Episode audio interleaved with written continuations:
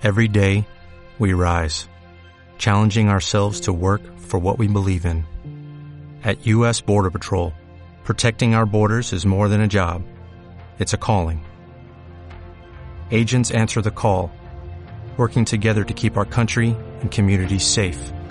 If you are ready for a new mission, join U.S. Border Patrol and go beyond. Learn more at cbp.gov/careers.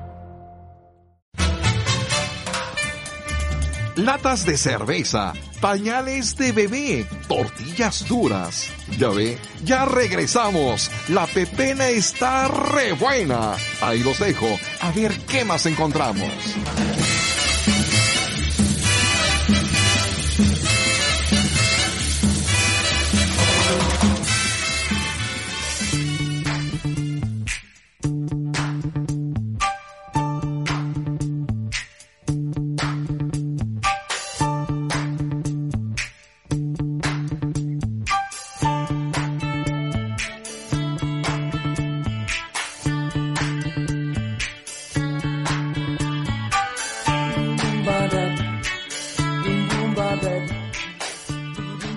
Ya estamos de vuelta en Presionando la Noticia. Ahora vamos al último bloque para seguir comentando de estas noticias que se nos han quedado y algunas otras que nos llegaron en el camión que este, vino despuesito de que el helicóptero se fue.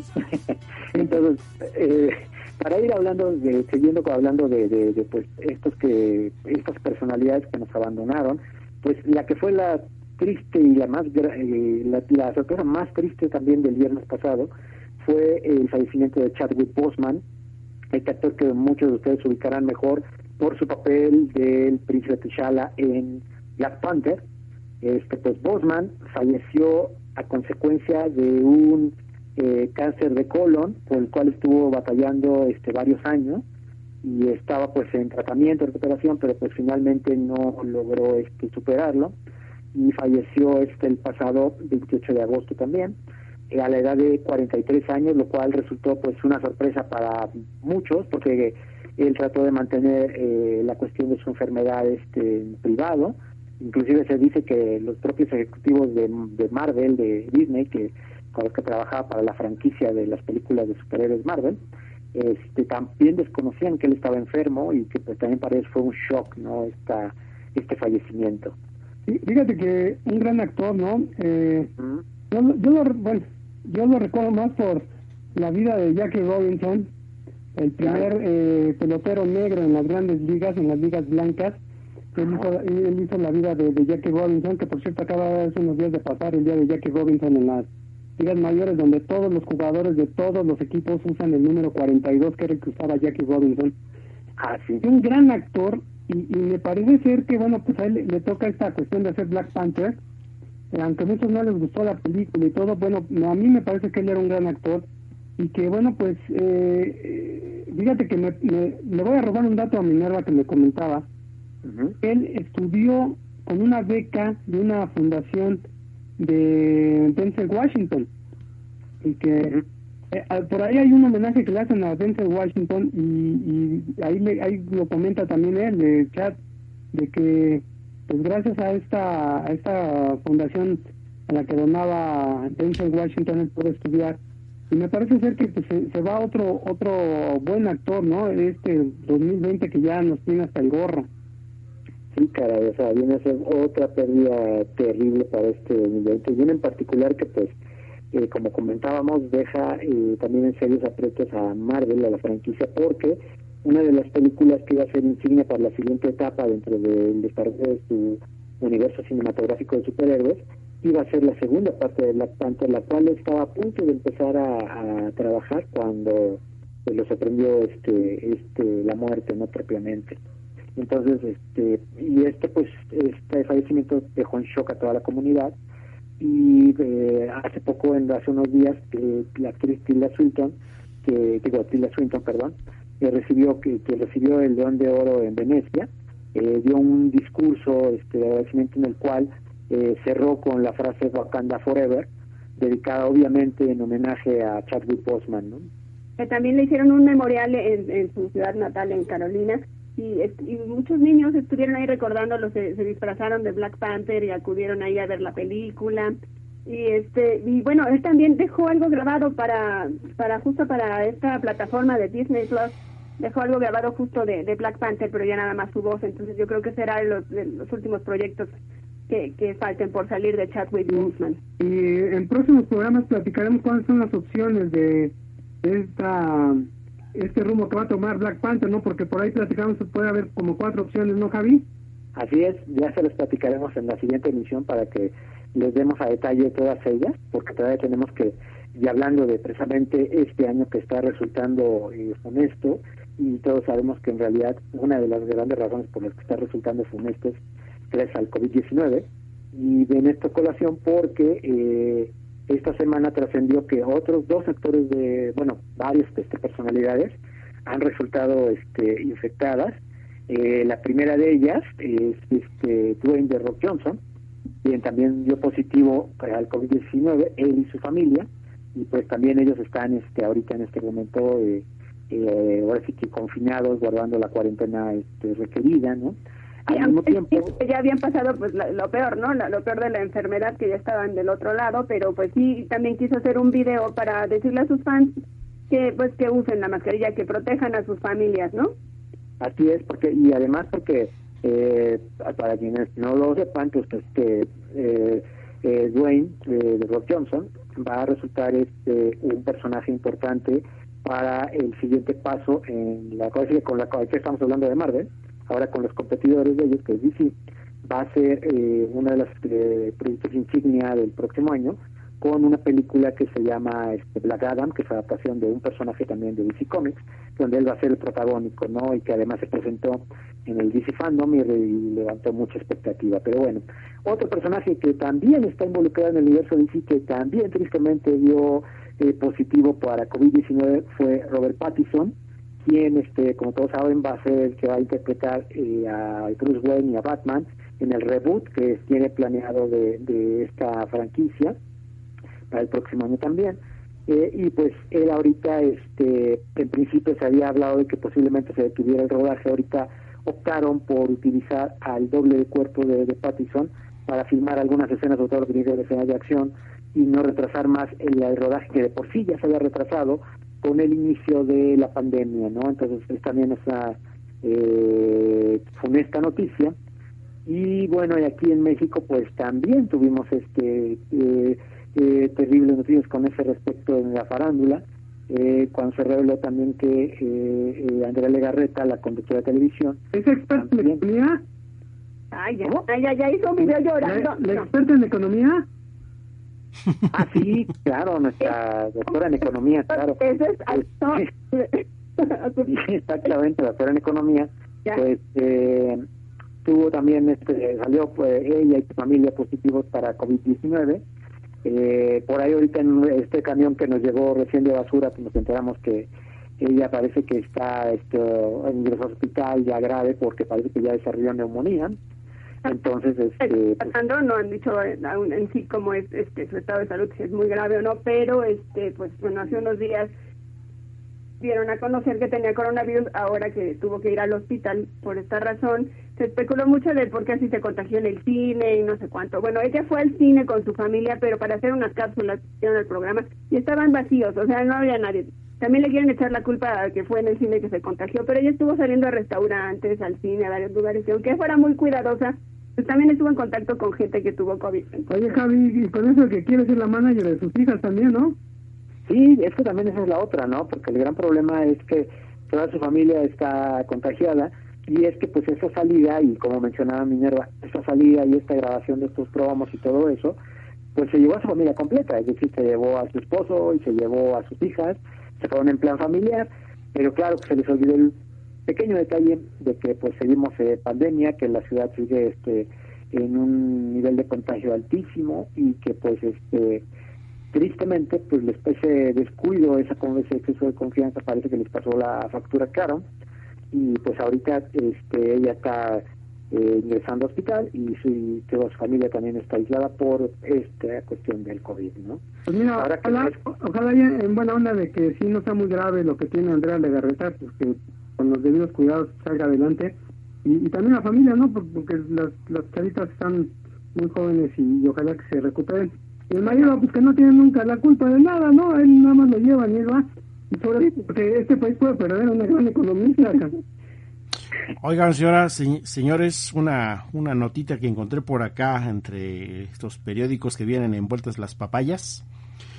Que habrá nueva versión de, del Padrino 3. Francis Ford Coppola da los detalles, ¿cómo ven?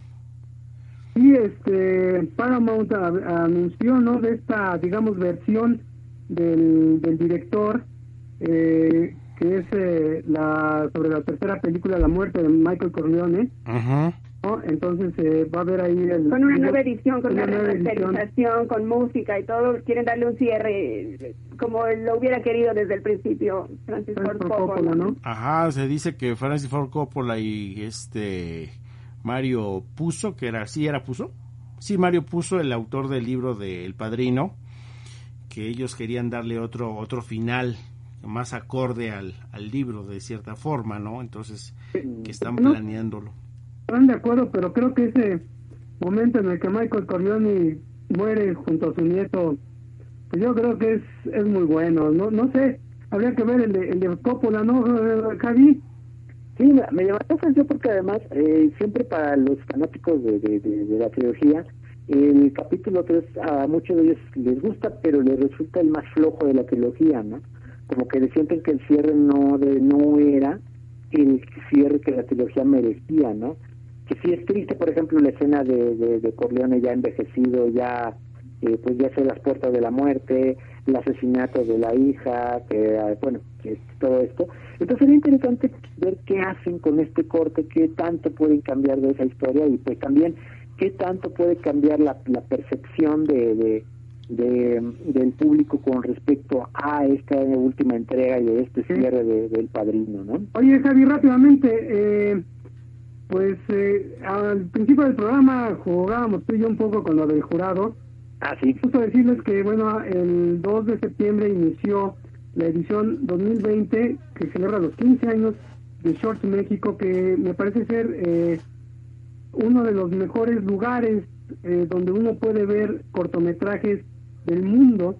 Y me parece ser que el, el esfuerzo que ha hecho eh, nuestro, nuestro amigo Jorge Magaña, durante estos 15 años de traer a México lo mejor de los cortometrajes, pues bueno, este año que va a ser eh, de manera virtual, que ya está de manera virtual, que lo pueden checar en las plataformas de Short México, y que bueno, que aquí nuestro amigo Javier Quintanar es jurado de una de las secciones y que bueno, yo también tengo el, el agrado de, de ser jurado de la sección de cortometraje internacional pero que vale la pena mucho que entren y que lo revisen, porque hay grandes trabajos, hay muy buenos eh, eh, cortometrajes. Y, Javi, pues platícanos algo de Short México.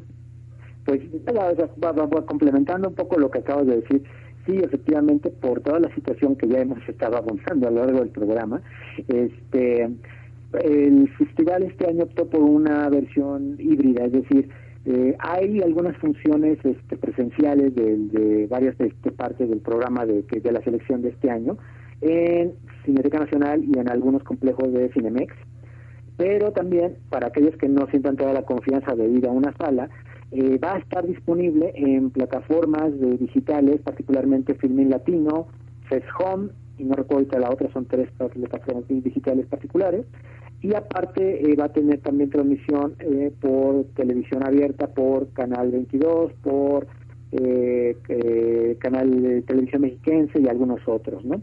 Y bueno, como mencionabas, yo estoy ahorita precisamente de jurado en la categoría de cortometraje iberoamericano de animación y lo que he visto hasta el momento, les puedo decir, no se lo pueden perder, está muy padre y también mucho de lo que viene en la programación viene muy variado, vienen eh, eh, homenajes a diferentes festivales, tanto de cortometraje como eh, festivales internacionales de, gran importancia.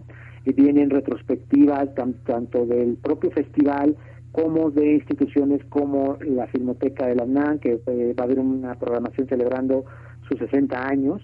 Este, y también van a haber homenajes como por ejemplo al director y productor Roberto Fiesco, va a haber este también un este, estado homenajeado que es en el nombre estado Oaxaca. Oaxaca. Oaxaca sí se me está olvidando que era Oaxaca el, el estado que va a ser invitado este año. Y también vamos a tener pues secciones en ah y se me olvidaba. Y también este, programas dedicados a cine fantástico a cine este, de terror a cine de animación. Hay uno dedicado en animación en especial a este grupo de animadores provenientes de Jalisco que se ha, que se ha dado por nombrar los siete magníficos de, de Jalisciense. Ahí está Sofía Carrillo, ahí está, está Carla Castañeda, está Luis Telles, está, bueno, eh, usted, ¿quién es quién ahorita en la animación en Jalisco, no? O sea, quienes están haciendo ahorita los trabajos más interesantes de animación que provienen de ese estado de la República, ¿no? Entonces, nuestra recomendación es que no se lo tengan porque además, en el caso de todas las funciones que hacer virtual, eh, los sitios está completamente gratis, no solo tienen que, en algunos solamente tienen que entrar y lo encuentran, en otros, como en Filming Latino, hay que hacer un registro, pero el, registro también es gratuito, se abre una cuenta y de ahí puede uno pues este, ya tener acceso a todos los cortometrajes que, que se encuentran alojados allí, ¿no? Entonces, pues la recomendación es que no se lo pierdan, eh, el festival va a continuar hasta el día, eh, con exhibiciones hasta el 9 de septiembre y va a tener después algunas actividades eh, réplicas en los siguientes días y a lo largo del año ya en otros lugares, ¿no?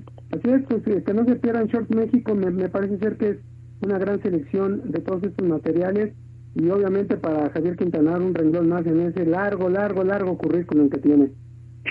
sí, sí, de nuevo nos tocó ser jurado, lo cual sí, agradezco de antemano y públicamente a, al festival por darnos esta oportunidad y también esta responsabilidad de, de, ser jurado en una de sus eh, categorías en competencia, ¿no? Claro, lo, haremos lo mejor posible, ¿no, Javi?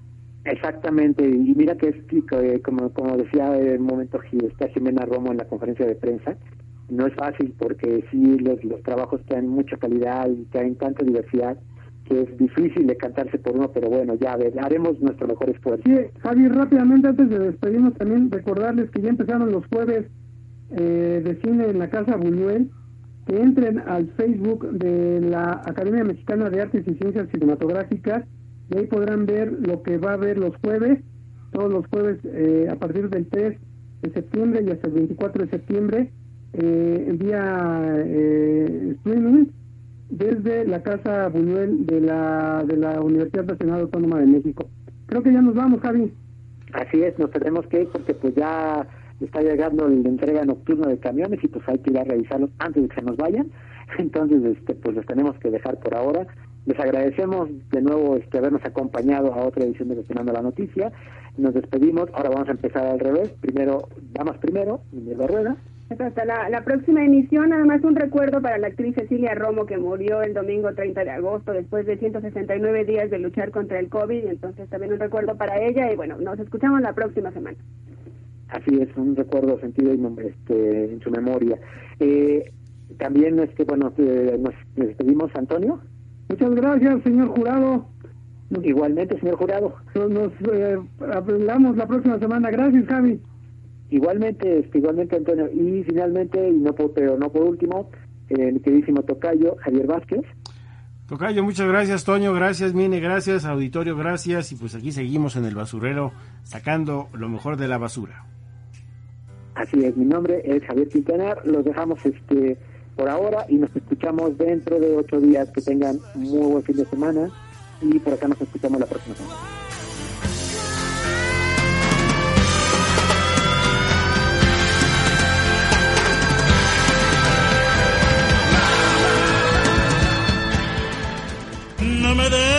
Papeles, basurero. Que mañana usted no sale a trabajar. Bueno, hasta aquí la pepena del día de hoy. Estuvo re buena. Encontramos cosas que ni nos imaginamos. Nos escuchamos en la próxima pepena informativa y aguas con lo que tira.